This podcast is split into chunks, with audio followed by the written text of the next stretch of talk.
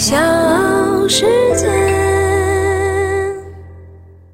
新期的非标准生活开始了，欢迎你的收听，我是苏阳。今天飞行主播是，各位好，我是珊珊。今天呢，我们聊的这个领域还蛮特别，可爱的。珊珊特别有发言权，是，呃，因为我们今天聊的是动物医生，嗯。啊，养宠物的人越来越多，那跟这个动物医生打交道的机会就会越来越多。那关于宠物，关于这个宠物的健康，以及为什么看病的时候宠物好像比人还要贵，今天我们一定要请专业人士把很多我们的疑虑解答清楚。今天我们请到直播室里来的这一位，还真的是非常厉害的专家，AMC 中心动物医院院长董颖波，欢迎董院长。大家好，我是董医生。哦，对，一般大家还是称医生。对啊，对，因为我觉得做医生这个行业，不管是给人看病还是给动物看病，就是甭管他的职务多高，医生这个称呼永远是最神圣的、最最好的一个称呼。没错，对不对？董医生，你现在还在一线一线给动物看病啊、开刀什么的吗？在的，在的，一直在做临床，做了二十多年了。对。哦，那二十多年临床已经是非常有经验的医生了。你最近做的一个最大的手术是什么？嗯，最近有好久没做手术了，因为嗯，最近一直在。嗯，管应那个整个公司的业务啊，跟那个市场的事情，手术做的不多。嗯，再再往前做的比较大的，其实就是一些脑部肿瘤啊，或者这种椎间盘突出啊，这种神经外科的东西，会做的比较多一点。对。哎呦，我一听我就觉得，包括我那天看那个董医生的朋友圈，嗯，我因为我没有养宠物了，我第一次知道原来动物的医学也已经高深到这种程度了。那手术室看着跟就是给人做手术的差不多了，非常正规。对，而且你看脑肿瘤啊这种的，那。是非常高精尖的技术了，已经是。医学在发展，就人的生命也得益于医学的发展，所以现在人的寿命越来越长。嗯，宠物其实也是一样，因为在宠物医学方面的这个技术的发展，让宠物像家里的这个猫啊、狗啊这样比较常见的陪伴宠物，好像陪伴个十年甚至以上，甚至更久，都已经是一件比较普遍的事情了。是的，就是现在一个是大家条件都好了嘛，哈，还有一个就是现在这种狗啊猫的这种医疗条件也好了。然后，嗯，你像可能十几年前大家养个猫啊狗的，就是自己在家里边随便喂一喂，或者说在楼下到处跑，就是有的可能就跑丢了哈，有的可能给车车撞撞死了这种哈。还有像现在大家都管的也严，都牵个绳子哈，然后医疗条件也好，狗狗一定要牵绳子，然后喂养也比较科学，所以现在呃十几岁的狗就比较多，就是这个我也没概念，一般狗的寿命是多久啊？它好像还是要分品种不同，而且相对来说是不是小型犬？会比大型犬的寿命要长一点。嗯，大概是这样的，就是跟品种的相关性还比较比较比较严重一点的。像那种大型犬，你像杜宾啊，嗯，这种可能七到十岁。可能就不行了啊！你像那个金毛啊，这种萨摩耶啊、拉布拉多啊这一种，可能能在十三岁左右。嗯小泰迪差不多也在十三岁左右。但一些呃特殊品种的，可能就寿命会更短一些。但是你像那种小串串狗，对啊，那小串串狗也活到二十二十几岁的都有。对对对对，因为它的遗传病相对要少。嗯。反而是一些纯种狗，它的这个叫做呃品种缺陷会比较的明显，会影响我觉得纯种狗我也看过很多，就有些特别可爱的狗，据说它们的遗传病反而还比较厉害。什么？上次看过一个什么品种在抖音，我也搞不懂，就是说它。脑袋的骨头比较小，可能会会挤压它的脑部。这一点，董院长应该就是专家。你给我们讲一讲，就是最常见的猫猫狗狗的品种有哪些？就它自带的一些我们特别需要注意的地方。对你像那个我们比较常见的，在在狗里面哈，在狗里面，你像对生命影响比较大的，可能像大型犬，像现在大型犬养的少了哈，像大型犬里面有一些扩张性心肌病。因为它那个心，对他，他就是有的到了五六岁、六七岁的时候就会开始发病，那个心脏的收缩率就会比较差。哦，所以尤其像杜宾啊这种狗，好多可能到。七岁可能就不太好了哦，对，有的好多可能九岁都活不到，嗯，对对，那这种狗现在当然养的少了哈，在小型犬里面，就像你刚说的，有颅骨发育不好了，其实，嗯，在吉娃娃啊、小博美啊、约克夏啊这一种，好多都有脑脑部的发育不好，有比较严重的脑积水啊这一种，约克夏。这个发病率非常非常高，所以好多人你觉得那个小狗傻傻的是吧？这一做一做对对，他一做磁共振的话，有好多脑萎缩的很厉害，然后脑室里边全是水，对这种都比较多。有的严重的可能有癫痫啊这一种，然后可能就需要长期吃药，这一种就会特别影响寿命。嗯，然后在猫上面呢，就是现在不是养纯种猫的特别多嘛，对，是有些养一些蓝白，就蓝白英短或者布偶啊这一些有一些。这一些猫都有一个比较容易得的病，叫肥厚性心肌病。刚才那个狗叫扩张性心肌病，就是心脏会变得很大，心肌壁很薄。然后这个这个猫呢，对它心脏也会变得很大，但是它的心肌壁很厚，嗯，就导致这个心脏舒张不开，就失去了泵血的功能。所以这种好多都在两三岁就会出现血栓，很严重的血栓，那可能就会死掉。对，因为这个这个问题特别特别多。这个那所以，哎，养纯种的动物，董医生从你专业的角度来看，你的建议是什么？你像从那个不管是家庭购买还是做繁育的角度哈，像这种矮脚啊，呃蓝白英短啊，嗯布偶还稍微好一点，那布偶比较漂亮嘛哈，就好多人都喜欢买嘛。但那个可能就需要去做一下筛查，看它是不是有这个问题。如果有有这个问题的，就尽量不要去做繁育，因为嗯，说两三岁就死掉了，不管是对对对，繁育的还是买的人都不太舒服，对吧？对。哦，对哦，原来做繁育以前，你是可以通过筛查让这个一些呃传遗就是不传疾病不遗在传下动物身去上发生。的这个是我觉得挺重要的一个提醒，特别是。呃，家庭繁育其实现在很多的人或者是很多的宣传都在说不是特别的不建议建议啊，因为你真的很多的事儿你没有办法非常科学的去把控它是的，是的。其实就是平时大家要注意一点嘛，就是因为好多这种你能去做繁育的时候，这个猫可能都两三岁、一两岁了哈。嗯。你像有一些心肌病啊，也可以检测出来，包括一些多囊肾啊，这种都可以检测出来。然后有这种问题的，就不要再去繁育嘛。如果你繁育的话，这个问题就会比较多。我以前养的猫就是田园猫，嗯。自己跑来的就就养着，一直养了好多年。狗狗是史宾格，就是用来做工作犬的。哦，我好像知道，也长得很美，大耳朵啊，卷卷毛的那个，好像是不是活动量非常大的，是吧？呃，呃好像任何狗两岁以前的活动量史宾格是比较 我知道兴那个奋型的，啊，对，兴奋型的。我知道那个胖胖的那个那个狗，就是鼻子是这样的，那个很活动量不大。就是斗牛是吧？啊，对。对对。呃，类似那种，反正 对对它吧身形矫健的，它就需要多活动；相对矮胖的，好像对还就真的不太爱活动。就现在养斗牛的也特别多，然后在两三年前也特别流行，因为就是大家没时间遛，对吧？对它，它那个两三个月的时候长长得太好看了，可爱太太萌了，哦太萌了 对，太萌了小肉团，好多人一看到就受不了了，就一定要抱回家。那其实这种狗的毛病也很多，对，也很多，好多腰椎不好，然后软腭过肥厚，哦导致呼吸不顺畅，这种问题也很多。对，现在比较流行那个柯基，它有没有什么柯？基也是，也是腰椎的问题特别多。腰椎是不是因为它身体过长，就是就是胖，对你像长得跟个小枕头似的。对你像你看到那个柯基跟斗牛，你都会觉得这是一个小狗是吧？其实严格来来讲都算是中型狗了中型犬，它能长到四十斤，虽然很矮，但它长到四十斤。矮胖，对，一般都得有个二十斤、三十斤，所以它那么短的腿，它那个整个腰的负担就会重。哦，对，它这而且斗牛还有好多那种脊椎畸形的，就好很少有一个斗牛的脊椎是好的，十个里边可能八九个都会有点脊椎畸形。好，可怜啊！我突然觉得动物 所以有时候你就天然的那个自然繁育出来的，就像田园猫，对的的确确好像它的那个抗病能力或者是健康的状况。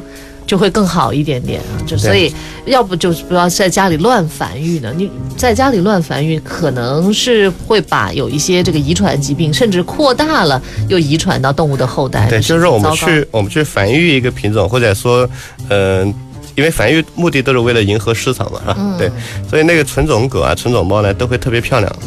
对，就是它一定有它特别显性的基因，让它表现出来很漂亮，才会有人去繁育它、去买它，对吧？对所以一般这样的话，就会用两个同样有同样有遗传疾病的动物去繁育，啊，它会在某些上面表现得更漂亮，但是可能某些疾病也会就变成了它的品种变多哎对缺缺陷。那现在还有一种猫，好像也是说有各种各样的问题，就是那个折耳猫。对，折耳就是关节病嘛，就是软骨病，对，那个那种猫会在网上有好多，就是一种奇奇怪怪人坐的那个姿势，坐在那个地方。当然，就说那个猫喜欢这样坐的原因对是它其实不是特别舒服，因为它在用一种非动物的状态坐。对，它经常最早出现的一般都是在副关节，就是后后肢的关节、副关节、腕关节这种位置开始出现软骨病，然后它就就不喜欢跳跃，喜欢疼吗，它就会像人一样坐在那边把腿缩进去。对对，所以这个这个问题也多，而且这种猫一旦得了这个病的话，你说它也不会死掉，对吧？也都不会死掉，它只是只是会疼。会痛苦。所以，就是你作为专业的医生，给大家这个建议啊，作为伴侣动物的话，那选择什么样的品种相对来说健康的？无论是猫和狗，你从专业的角度，如果我是你的朋友，嗯我说要选一只猫一只狗，你会给我什么建议？拉布拉多怎么样？嗯，其实养狗呢，就是好多你要考虑自己的，就是房子啊，是吧？对，房子多大？你有没有时间还有你遛它？自己能承受的对，比。如边牧啊什么，你得跟着后面跑啊。对对，你你需要有时间去陪它，对吧？否则它就把你家给拆了，对吧？哦 对，因为它一两岁特别活泼的时候，如果你没有时间带它出去玩，是吧？那你养拉布拉多这种，你如果你有个院子，或者说你相对住的地方稍微宽松一点，嗯比如说你住一个四十层高、五十层高的楼，你要坐电梯，那所有邻居都害怕了，你就不方便，对吧？你说你不能保证一直都是你一个人坐电梯，对吧？那这种就不是太方便，所以养小型狗的还是比较多。但是不管养什么狗，都是养标准体型的比较好。比如说我们养个小泰迪，嗯我觉得养个五公斤的这一种，就会比两公斤的要好养，是不是？两公斤的可能它毛病就会多一点，对吧？可能五公斤的体型标准一点的，它毛病就会少很多。就是异对形的宠物对，因为好多人就喜欢养。那个特别特别小的嘛。对啊，所谓茶杯犬，对比小耗子对对大点儿那个。对对对，那种就肯定是一堆的遗传病，就是随便你跟谁买，在哪买，只要你去检查，肯定一查就是一堆的毛病。对对，所以不要跟风那些短视频，说啊这个东西好萌啊，然后就买回来。对对对一来市场太过于大，鼓励那些宠物的经营者去经营这些奇奇怪怪的品种，本身是不好的一个引导。对，再其次来说，你买回来养的这个过程当中，它发生各种各样的疾病，成本也是很高的。对对对，我就是觉得大家养宠物，首先第一点还是看重它的陪伴吧。对，就是伴侣动物嘛。对伴侣动物，我是觉得。比如说一条狗，你你你一开始觉得它的样子你并不是特别的心仪，但是你真的养起来了，会，我养史宾格就是这样。对啊，你的情因为朋友感肯定会送的，说哎呀，这个狗狗很好，很可爱，很懂事。嗯看了一眼，小的时候，哎，就是一般可爱吧，就一定要送给我，那就拿回去。就养吧，对吧？可是拿回来以后，因为那狗本身它很聪明，那就跟它沟通的也比较好，就真的养出感情来。再后来，因为我养那个狗比较特别，有一段时间，它刚来的时候我没有办法养它，我就忙着要把我的家弄成一个适合养狗的。我在调整，我把它寄放在朋友的农场里，然后那个农场里不知道为什么吃到了毒耗子的那个东西，狗狗就生病了，就送到了宠物医院。当时医生就说：“哇，这狗已经抽搐，呃，没有视力，然后损损伤到神经，说救回来，万一这个狗以后会瘫痪或者什么。嗯，但是我当时还是跟医生说：“你救吧，就是一个生命交到你手上，它自己还在挣扎着求生的那种愿望还在。”非常感谢啊，那个把我的狗狗救回来的这个这个呃赵医生也是董医生的朋友师兄是吧？对，说师兄，就是就你们这些师兄弟都非常的厉害，专业都很厉害。最后那狗狗救回来，而且没有，最后没有，我很幸运啊，它没有发生什么太大的这个这个后遗症。但是我想说，这个作为我们宠物主人来说，一旦它交到你手上，它就不再是它的所谓的价值。你没有办法用一只狗狗的市场的价格去评判它，跟跟随你以后，你会为它投注的时间、精力，甚至是医疗的成本。我们都说医院是一个能够看到很多人间冷暖的地方，我觉得宠物医院是不是比人类的医院看到的温暖会更多一点？就是冷和暖各给我们说一其下。其实其实都有吧哈，就是在。应该说，在比如说五年前、十年前哈，就会有很多，比如说因为医疗费用贵，然后就就就放弃治疗，或者说把这狗安乐死，或者说就丢掉的这一种哈也有。但现在呢，可能大家经济条件都好一点了哈，这种情况是应该说非常罕见，不多啊，也非常罕见，尤其在呃南京这种相对比较发达一点点的城市呢，比较少一点。但现在说实话，狗看病呢也是非常贵，它贵在什么地方呢？一个是。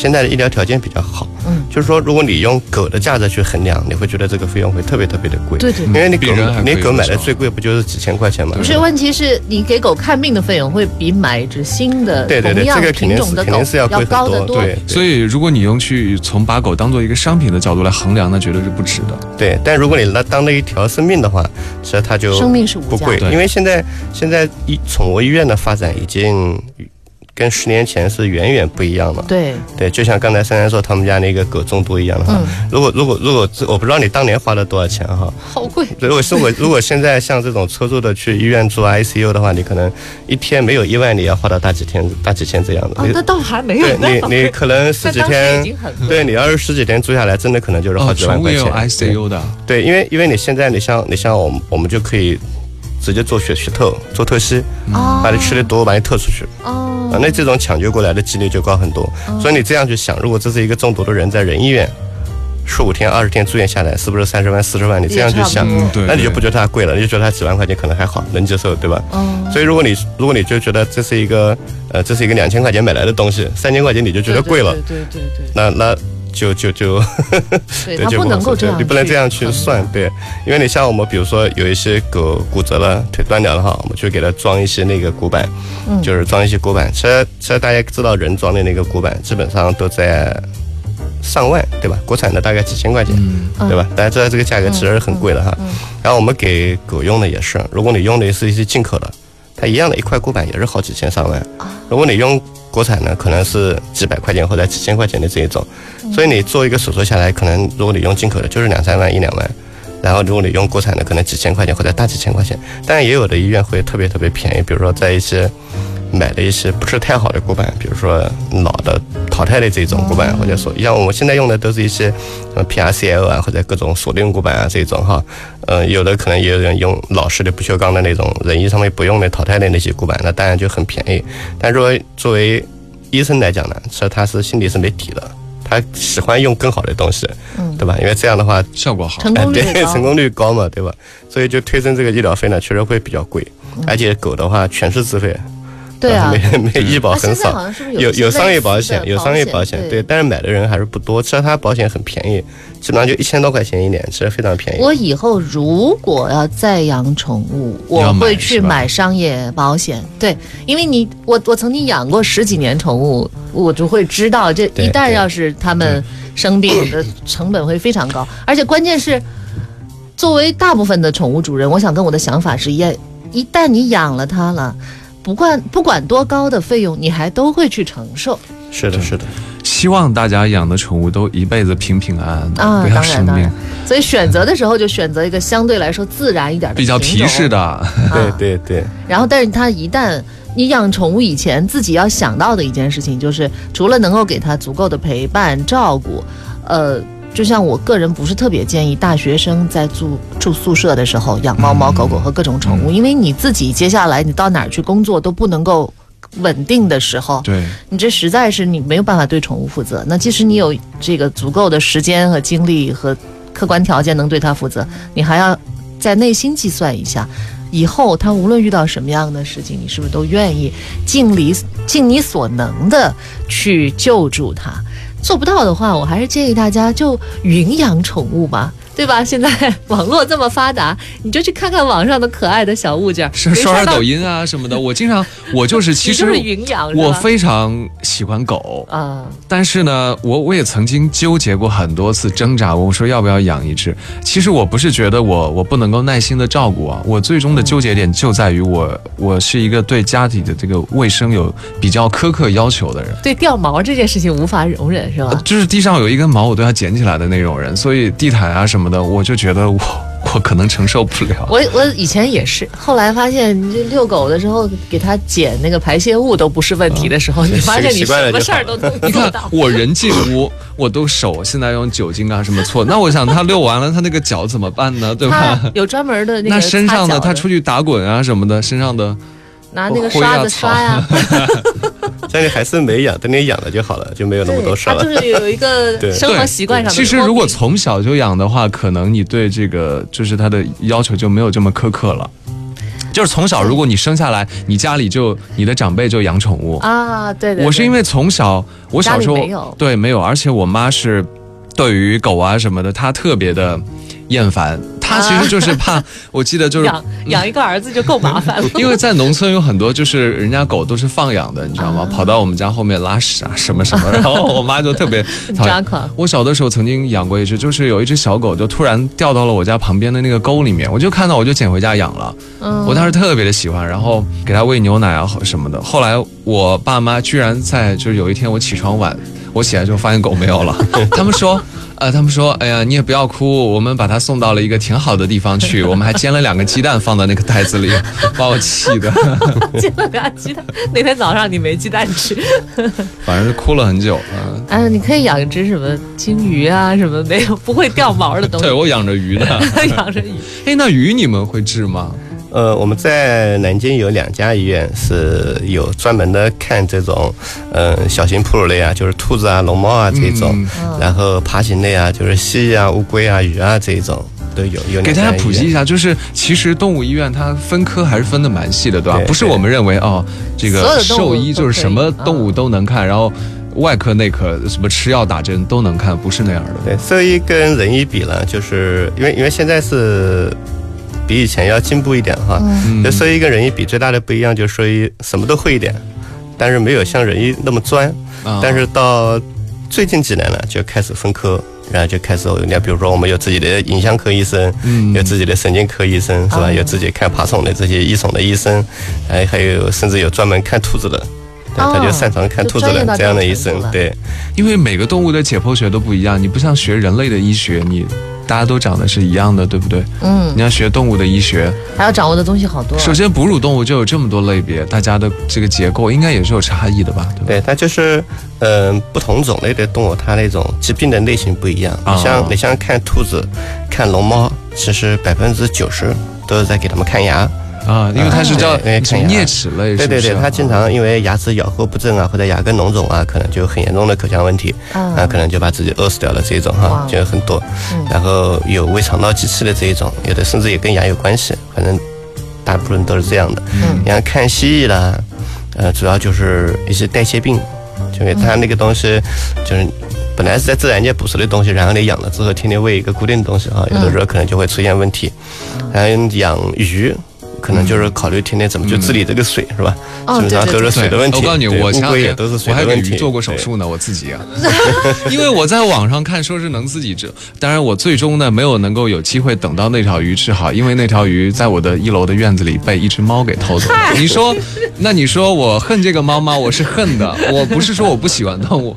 那个鱼当时也是身上有一个小小囊肿，我也在问了很多人，他们说问题不大，可能就是嗯把它弄掉，用点碘伏。我还买了麻醉药，把它就先麻了，麻了之后我还买了那种就是不锈钢的托盘、镊子啊什么东西的。可以去给董院长当助理做学徒。后来我觉得弄得挺好的，养在药浴里面就被偷走了。嗨，我们家也养了好多鱼，呃，鱼我觉得比猫狗难养多了，经常对其实一不小心就死了，对。对，而且鱼它又不像猫狗，就是它毕竟是哺乳动物，你还是能够交流的，流啊对吧？它也不告诉你它那鱼鱼就感觉是离人类很远的物种。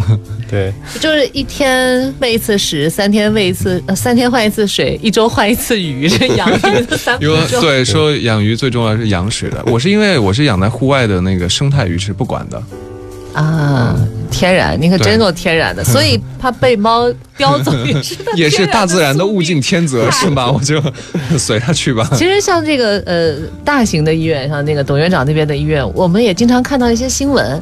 除了我们刚才提到的所有的这些宠物，像包括奇奇怪怪的宠物在内，那都是宠物。还有动物园儿有问题也会找你们是的，因为动物园呢，就是基本上动物园也都有自己的兽医哈，啊。嗯，有各个动物园发展的情况也不一样。你看红山动物园可能它兽医力量就比较强一点，嗯，但一些新建的园呢，可能就没有那么强的力量。但是它设计所有的动物园的临床的医疗设备都会比我们差很多，啊，因为动物园嘛，它肯定不能依赖于治病，它重点在预防，就对怎么让它不生病，对吧？所以它真的生病了之后呢，可能他们的治疗水平跟我们这种门诊上的都要差很多。嗯它一些设备啊，一些治疗方案啊，可能都跟不上。就前一段时间也看到有些外地的什么动物啊运到南京来，什么各种各样的动物就在你们这儿去做一些手术啊，做一些什么呃检查呀、CT 啊、什么大海报啊，就给五花大绑绑在那个对他那个做 CT 的设备是动物专用的吗？是人用的，人用的，一啊，就是跟人是一样用的，那相当贵了那个机器。对，其实一台 CT 的话，嗯，光机器的价格应该在一百多万、两百万不到。如果加上那个屏蔽屏蔽房的建设，嗯可能应该在两百万左右。对，如果一台磁共振的话，我们贵的一台磁共振要接近五百万、四百多万，然后便宜的大概一百多万。对，给动物做这个也挺不容易的吧？还得把它们固定在这个治疗上。大多数动物的这种，不管是 CT 啊还是核磁啊，都需要去麻醉。哦都要做全麻，对，要把它麻醉，对，因为因为它那个机器，像 CT 的话，比如说它那个呃线圈转一圈，嗯然后它机机器就要往里边进，呃五个毫米还是六个一个零点五还是零点六个毫米，是所以你只要动一下，哦，那个影像就乱了，对，所以就不行。那磁共振也是，它要扫好多次，然后把那个图像合成一下，嗯所以如果你在扫的过程中动了一下子，然后那个图像就不清楚，所以全部要做全麻所。以你们要想很多的办法，怎样把不同的动物固定在上面？有有一些比较难固定的东西吗？嗯，主要像你像一些那种比较大型的这种动物园动物，可能就比较你们做。过的最大的那种，例如 CT 的检查的动物是什么我？们做过海豹的，嗯，海啊、豹海。豹的，对，然后像小浣熊做过那个就不算大了啊。嗯，啊，小浣熊那个，因为我们那个呃我们台记者王佳佳去跟跟踪采访小浣熊那个，真的是很，就是又可怜又可爱。对对是怎么了？小浣熊那个是怎么了？那个小浣熊那个应该应那个那个小浣熊的病其实还挺特殊的，因为那几个浣熊是刚从刚从应该是刚从其他地方弄过来，然后那个动物园也是个新园，嗯。然后那个那个小浣熊之间可能就互相会打架，哦不那么熟，嗯。然后就下颌脖子上全是脓肿，哦就是咬了之后牙齿把细菌带进去，然后在里边感染。感染了啊，感染脓肿，然后后来还做了那个脓的分析，里边还有一些放线菌的感染，所以还挺复杂的一个感染，对，治了好久。就是要针对这个菌用不同的药。对对对，那那个真菌的感染的话特别难治，对，我刚才就想到，那大象怎么办？大象是不是就没有资格做 CT？那做不了了，没有那么大没有那么 器大对啊！那怎么那就没办法了？对，呃，你你治就是呃，治疗过的最大的动物是什么？治疗过最大的就是呃长颈鹿啊，狮子长颈，鹿，对，嗯狮子。长颈鹿发生什么事儿了？长颈鹿是腿断了嘛？那个长颈鹿，哦对对对，那他手术台能放得下它吗？还是说搭的架子把它搭搭一个临时的焊起来了，搭架子把它焊起来，架在那边，对。啊？这哎这种大型动物，你你们得去现场吧？他们没法运到医院来。对对，我们都是把设备拉到动物园里边去。对，因为这种大型动物的话，一个是呃肯定是运不来了嘛，嗯尤其像狮子这一种肯定也是运不来，包括那个海豚都运不来嘛，所以只能我们去。对，所以那种到现场的医疗条件就会特别有限。嗯，对，对啊，那比如说无菌的环境啊，可能也难以满足。对，做不到，做不到嗯。对，所以也也在在国外其实是有专门的做野生动物的兽医，我们我们叫动物园兽医。哦，就专门在国内现在开始慢慢有，慢慢有这种成型的哈。你像我有我有一个同学在红山就做得很好，陈荣就做得很好，嗯，对他做作为猛禽类的做的都很好。但像这种特别大型的运不来医院的，都得到现场去做，这种医疗条件就非常非常有限。你像我们去扬州做那个海豚，都是把胃镜拎过去，哦对，我们需要需要一些便携的设备，对，然后我们去做那个那个就是狮子的骨折，我们是把整个手术室的麻醉机啊、手术台啊，然后移动的低压全部搬过去，对，给狮子做麻醉，是不是和？因为我们家猫咪以前做过麻醉，做过手术，它是要按体重来算，那要打，而而且也是一样的嘛，跟猫来说就是放大嘛。对，一般一般这种动物我们都会有一些专门的麻醉药啊、嗯，比如说我们给狮子麻醉的，可能就是用的呃浓度更高一点的，剂量更小一点的，然后哦这样打完了之后，我们会去看。如果说我一针下去了，因为那个狮子其实我们上次做的那个狮子只有六个月，六个月一百多斤，啊，那个狮子当时给了大概三分之一的剂量，它就安静下来了。啊啊，那个狮子因为是从小就在动物园长大的，所以跟人还挺近的。嗯对，然后就就工作人员就进去安抚安抚它，然后从尾巴上就把针扎上，那从尾巴上就可以再推渗弱麻醉的药。对，然后突然给它插上管。想到一个问题，就是麻醉是麻醉完了，这个这个猛禽它就比较呃安静了。那么打麻醉也是个问题，给这种老虎、狮子打针的也不容易 他们有飞针，哦，就是射过去对对。对对对，就像枪一样的射过去一个针，对哎，你们给这种动物做的时候，会不会怕？你们当然，你们对麻醉药是有自信的，应该，但是会不会有点担心？呃，就是呃，给了它预麻醉的药之后，它不就差不多睡着了嘛？嗯然后会不停的去检查，会不会不会人直接就冲进去摁住他？也可能会呃用用个棍子敲一敲啊，倒一倒，看他动不动。对对对，是是是，像这个，像比如说，呃，外科做手术的时候，会不会像人一样也有专门的麻醉的医生？还是说有的有的都有都有专门的麻醉的医生，跟所所有麻醉过程中，我们要去监测他的血压，嗯，监测他的血氧浓度，监测他的呼吸末二氧化碳浓度这些，对吧？监测他的心率啊这些东西，就要监测好多指标。然后呢，根据这个指标来判断我们是不是要，嗯，加大他的吸入麻醉药的剂量，还是减少他吸入麻醉药的剂量，或者说是不是中途要采取一些措施干预一下，比如说心率往下掉，给他增加心率的药；血压掉了，给他升血压的药，这些。对，其实呃，因为我曾经养过宠物，也带宠物去看过这个医看过病，我觉得有一点，这个肯定也是你们的困扰吧。宠物看病它是有一点贵，但是任何的医学都是一个医生尽力而为，但是没有办法保证成功率是百分之百的。像那个时候我带宠物去看病，当它比较严重的时候，我要不停的去签字，甚至我每天都要签一到两回。那个就是我知道你在怎么在给我的这个宠物在治病，我接受所有的结果啊，诸如此类的。因为这个也要跟所有的宠物主人说，你花很多的钱去给宠物看病，对吧？然后最后有医生也希望有最好的结果，但你自己也要做好可能有不好的结果的这个可能性。一切就是跟给人看病做类比，就是一样的。这个在医院里面是不是也是经常要面对的问题？这个现在这种情况应该是越来越多嘛哈，因为现在到医院看病的这种老年的动物比较多，嗯，你看有一些比如说肿瘤的、癌症的、癌症的病人，对吧？所以可能所有的治疗都是无效的，可能都是一些关怀性的治疗哈，嗯可能给点止痛药啊，给点营养药啊是这些哈，是所以这种情况就是那种突发的情况会比较多，可能就需要不停的去跟那个动物的主人去沟通，嗯，因为，嗯、怎么说呢？它不像人那么好判断，尤其是体型特别小的一些动物，比如说小一点体型的猫、小一点体型的狗，可能你觉得它还行的，但实际上它可能活不过来，因为它不像那个大大体型的那么好预判。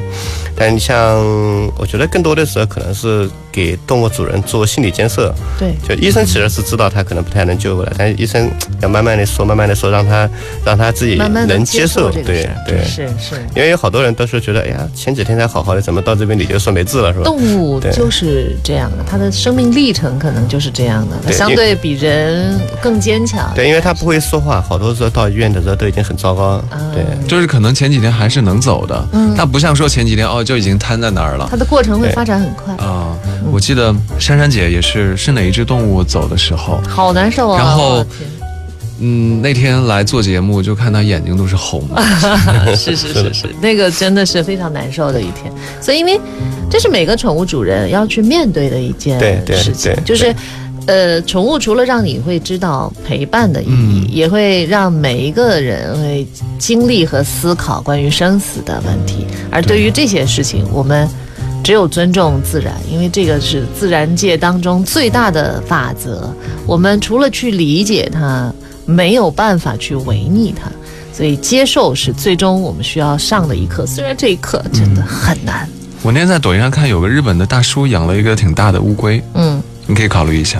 我我有一次对，现在不让养了，好多年前啊，就是那种鹦鹉，他们说能活一百多岁对。鹦鹉能活这么久？对，它不同的品种，那种大鹦鹉就能活，一般像金刚，但现在是不让不让养了这种哦金刚鹦鹉听说过比较容易，对是是。是，不是现在不让养，说这种这种保护动物都是不让养的嗯啊。但是从理论上来说，这种活一百多岁的动物，想想也蛮有意思的。对跟你的子孙后代在说你坏话，说你奶奶啊那个时候啊，但是会很有意思的一个想象。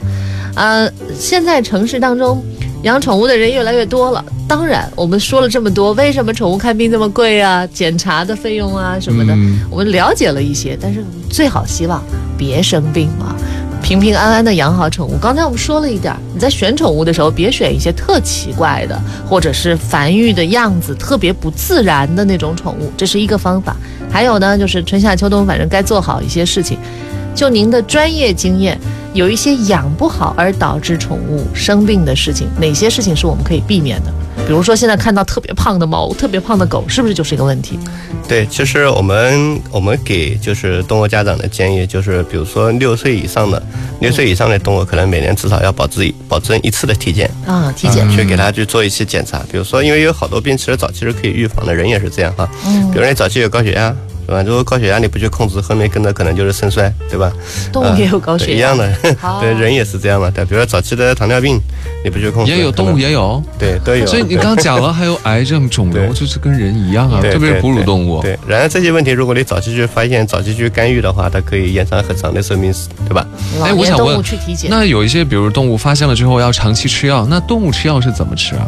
喂呀、反正猫和狗都是你怎么骗它吃呢？狗会好一点，猫是麻烦对。能骗就骗，不能骗就硬塞嘛，啊，塞 塞到它的那个什么什么塞习惯了，塞习惯了就好了。对。还有一些这个就是注射器的主体对对对，里边有一些液体的药，它有有有各种各样的方法，哦有一些胃药器啊什么来着的，对对，有各种各样的方法。那个刚才您讲的这些高血压，就是说要体检。要体检嗯，对对，因为每年去体检的话，就能发现这些问题，然后早期去干预啊，这样会好很多。对，还有谁我们哪哪些能做的，尽量让动物健康的，除了体检以外，不要多吃，多注意运动，对吧？对，我觉得在在饮食上面的话，现在其实，在饮食上面，尤其是年轻人养动物是没有任何问题，啊因为都比较懒嘛，自己都不做饭是吧？所以都买 买的都是一些商品化的商品化的粮食嘛，所以说基本上它呃，如果说觉得体重有点过肥的，可以用一些减肥的一些处方的粮食。啊，对对对，可以帮他把体重控制下来。嗯比如说关节不好的，会有一些关节功能的处方粮食，对吧？啊如果说这个狗可能胰腺不好的，会有胰腺的这种处方粮食，反正有各种各样的粮食可以去帮它解决，啊可以解决好多问题。对，嗯就是我以前养宠物的时候，我妈批评我，就是你太懒了，就是它老是吃，比如说狗狗老是吃狗粮，会不会觉得很闷？你看它对于我们的饭菜如此的感兴趣，你给他尝尝又能怎么样？这个我也是一个疑问。对对对，这可能是很多哎宠物主人的其一个困其实其实如果他跟着人吃的话，问题也不会太大哈。就是但有一些东西，比如说葡萄啊，嗯，巧克力，呃巧克力啊、洋葱炒的东西啊、洋葱啊这一类的，可能对它有毒的东西，嗯、可能有些人吃了没事的，它吃了可能有一些东西是不能吃的，是有毒的嘛哈。嗯排除这些之外，比如说一些生鲜肉啊，嗯呃一些饭菜啊，甚至有人说，哎会不会太咸啊？其实问题都不大。啊是吗这个都没有对啊，我以前听说就是不能喂人吃的东西，因为说有盐啊。你注意，只要你注意到营养均衡的话，其实问题都不会太大。对，但狗粮就是特别方便嘛。啊，是是啊，我就觉得小时候农村都是就是人吃剩的，然后给给狗吃。不一样，那种嗯，这种呃和现在的伴侣动物有点不太一样。就是我其实我也觉得动物吃狗粮，我一度觉得蛮可怜的，就是吃狗粮猫粮，呃，它没有太多的花样翻嗯，新，就是感觉只是为了生存而已。那可以换换个换个口味的狗粮吃吗。即使是口粮，什么干粮啊、湿粮啊、专门的零食啊，已经品种很丰富，了它。一方面是保持它的营养营养的均衡，所以更多的还是方便。天特别热的时候，那家里一般的宠物有什么需要注意的事情吗？嗯，现在大部分人的家庭条件都比较好嘛哈，就是呃，你说把狗放在家里边中暑啊，这种可能性都很小。但还要是据说有一些宠物就是那种毛多的，毛多的带出去遛遛太久，还是会有问题。那比较出门比较容易中暑的，你像斗牛，这个天就要特别小心，嗯因为这种狗本身它那个肺的大小跟它的体型就不太称哦，啊，然后加上呼吸道也容易狭窄，然后呼吸不是那么顺畅，因为狗是没办法通过皮肤排汗来降体温的，对它只有靠舌头舌头子哎靠呼吸把热量热量带出来。所以说这种狗如果呼吸不是太好的狗，像松狮啊、金巴啊，呃这种短鼻，我们叫短吻狗，就短鼻子的这些狗，如果这个对臭的那种对，然后这个天出门就要特别小心。所以如果要最好是早一点或者晚一点，呃最好尽量在草坪上，不要在水泥地面上啊。如果在家里边没有人的话，也是尽量。给他保留一台空调是吧？嗯是是但如果说房子不是特别大的那种，你可能如果说房间小不通风，然后有玻璃是能被太阳晒到的，可能那个房间温度就会太高。是是是对，太高可能就会中暑。然后保持有充足的饮水啊，这些对。嗯，其实我特别好奇，就是动物医生，嗯，这个职业现在选择的人多不多？我想挣得多吗？他就是。对，就是在比如说在我考大学的时候，二十年前的时候，九九年、九九九九九九八年、零零年那一会儿的时候，其实兽医是没有人没有没有人知道，所以将来会去做小动物临床。啊，对对都对，想的都是大动物嘛，都是去什么农场啊农场、鸡场啊、牛场啊这种啊嗯，动物园的都很少，因为主要是鸡场、对农场、这哦。牛场这些。畜牧业，对畜牧业，因为在我小时候印象当中，比如说村里或者镇上，它有一个兽医，就是给大家解决，比如养猪啊、养牛啊这些问题的。对，但现在整个农场是非常节约化的了哈，都是很大的。所以你看那个万达的那个王健林不是说一个笑话嘛，是吧？建一个猪场要花我几亿，是吧？那像现在就是这样的，猪场的投资都是都是论亿算的，是啊，都是几亿、几十亿的这样去投资。所以现在它农场的收益的水平、收入水平非常非常高。啊对，，基本上如果有个十来年的厂长，呃，应该都是五十万打底的这一种，应该收入还是可以的。哦他们那种兽医可能是对对是不是以预防保健为主的？对对，预防保健为主，所以说整个兽医专业应该说在，其实现在的录取分数线还是低。比如说我同样在这个学校里边哈，呃，可能兽医还是比经管类的啊、工程类的这种录取分数要低，嗯但实际上它的就业是非常非常好的，所以人是远远不够用的。是吧？现在您您的所在的这个行业还是人才有缺口的。对，缺口很大，缺口很大。像他学习会不会？因为人家说学医是很难的，就是要背很多很多的东西，是很兽医难苦的。学吗？兽医跟人医差不多吧，它哦。整个课程、课程架构也差不多。对，它医学就是是一个终身学习的一个学科嘛啊，是。你可能都不要说不要说在学校里边学的东西了，你可能走上社会之后，大概有个三年五年，如果离开这个临床，你可能再回来就不行了。嗯，啊，因为它每天知识都在更新，都在进步。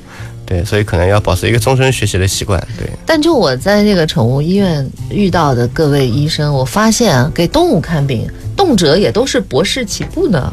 对我们现在像我们南京公司的话，可能硕士这个博士加起来得有二十多个20，啊都是对对。都是一些高学历人士在进入到这个而且现在是越来越多，越来越多，对高学历的越来越多，对。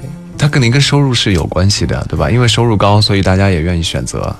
总之，这个专业还是一个很好很好的一个专业啊，行业。又它是一个对，它是一个终身要学习，一直会进步，一直会提高，然后不太容易会被淘汰，所以而且一直会维持一个较高收入的一个行业，这个是毫无疑问的。对，因为现在养宠物确实是一个趋势，而且这个趋势肯定会越来越多的人会养宠物，越来越多的人可能会不计成本的去为自己的宠物做好保健和医疗的事情。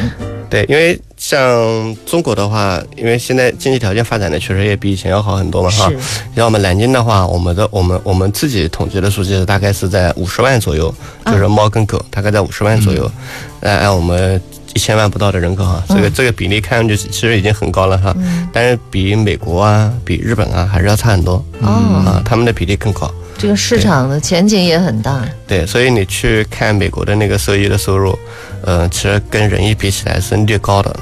哦，对对对。嗯，所以这个这个专业，这其实大学生最近不是也刚刚填完专业嘛？嗯所有的马上要进入这个专业学习的各位学生们啊，这也是一个很好的。我觉得可以。改个名儿，就是把兽医这个专业改个叫动物医学，可能会呃现在现在的标准名叫什么？就叫就有有有叫畜牧兽医的，有叫动物医学的，对。其实都是类似于对，出来的这些课课程师资是一样的，就是呃，因为我们都在城市嘛，大家就觉得这个就是做小动物临床，就觉得在兽医里边可能是比较好的啊。嗯其实，在农场里边的兽医，他们的收入更高，啊，特别高，对，而且他们的未来也是发展的会特别好，但是唯一不好的就是得在乡下工作，是吧？对，得在农村很偏远。的地方工作，对，他们的人才缺口也非常大。嗯，对。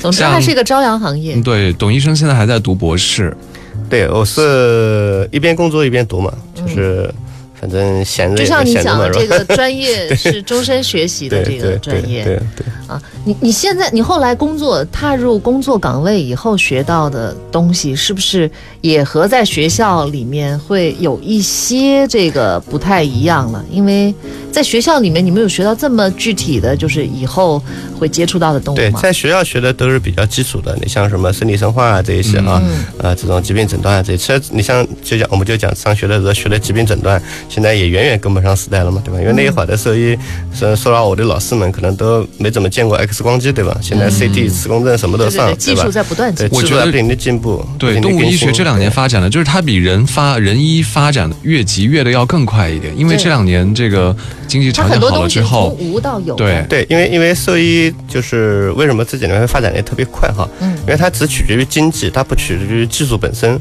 对，就如果如果你如果你只要是钱够，只要市场市场够能能养得活你这一些设备这些技术，那你可以跟人医学嘛，对吧？可以去欧美学，因为他们都做了几十年了，比我们要先进很多。对，所以我们我们其实，在因为疫情的原因，在疫情之前，其实我们每年都要派几波人去美国，对，就去美国的一些大学去学。嗯，今天真的跟董医生了解了一个从来没有听说过的世界。对，除了有宠物，还有宠物医学方面，原来已经进步到这个程度了。所以大家养宠物呢，这个也是一个保障，就是能够给你的宠物提供健康方面的支持。嗯，当然也希望大家养的宠物最好一辈子也不要生病。对对对对。因为毕竟看病也不便宜。那更重要的是，刚才那个董医生作为专业人士给我们提个很重要的建议，就是家里面有老年的宠物，去给他们做好体检，体检啊、保健啊这样的事情，这是一个很重要的提醒。希望大家都善待动物。是，没错。好，谢谢董医生今天到节目当中来跟我们聊了很多很有意思的话题，而且我想你的工作每天都会遇到各种各样的故事，再攒一波有趣的故事，下一次再来做客好吗？好的，好的，谢谢你，再见。谢谢再。见。